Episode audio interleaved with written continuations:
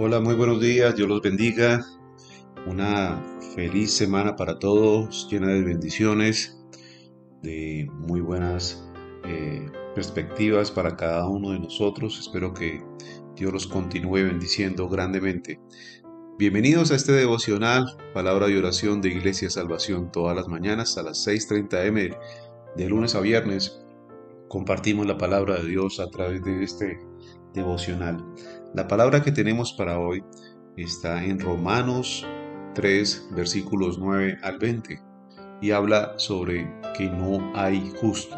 Dice así, que pues somos mejores que ellos en ninguna manera, pues ya hemos acusado judíos y a gentiles que todos están bajo pecado.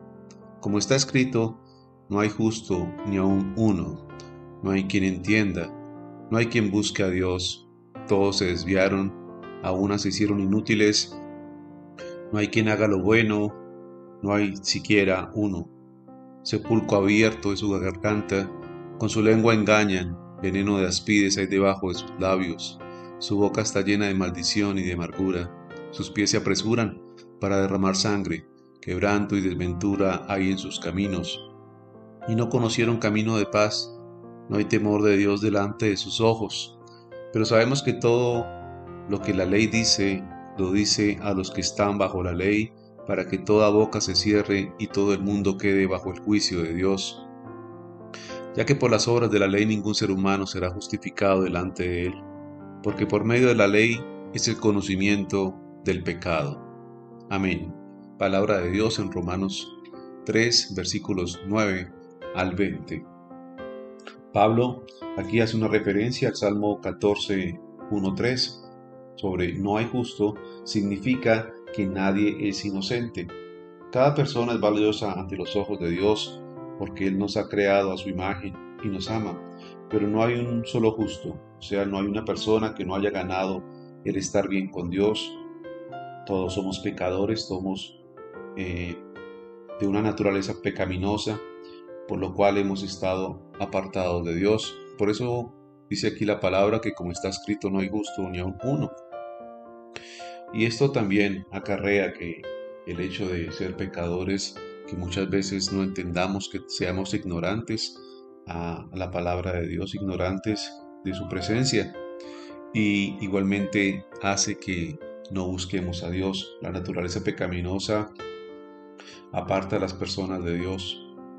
A pesar de ser valiosos para nuestro Dios, hemos caído en pecado, pero Dios a través de su Hijo Jesús nos ha redimido y nos ofrece perdón si nos volvemos a Él en fe.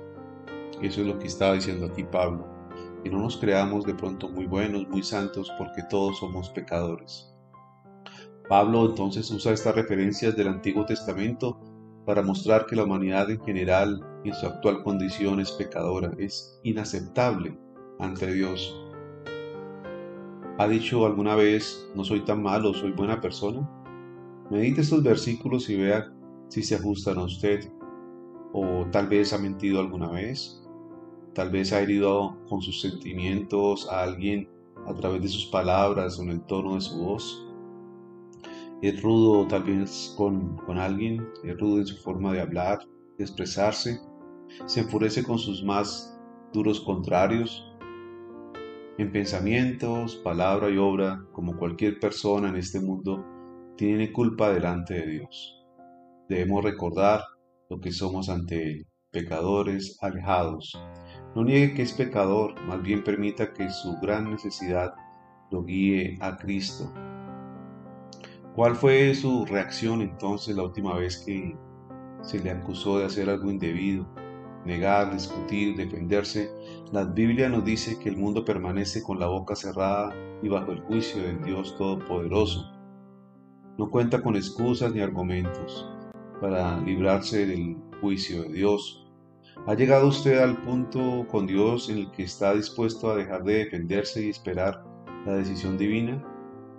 Si no es así, deténgase y reconozca su pecado delante de Él. Si no lo ha hecho, estos versículos nos muestran exactamente de qué estamos hechos, de esta naturaleza pecaminosa.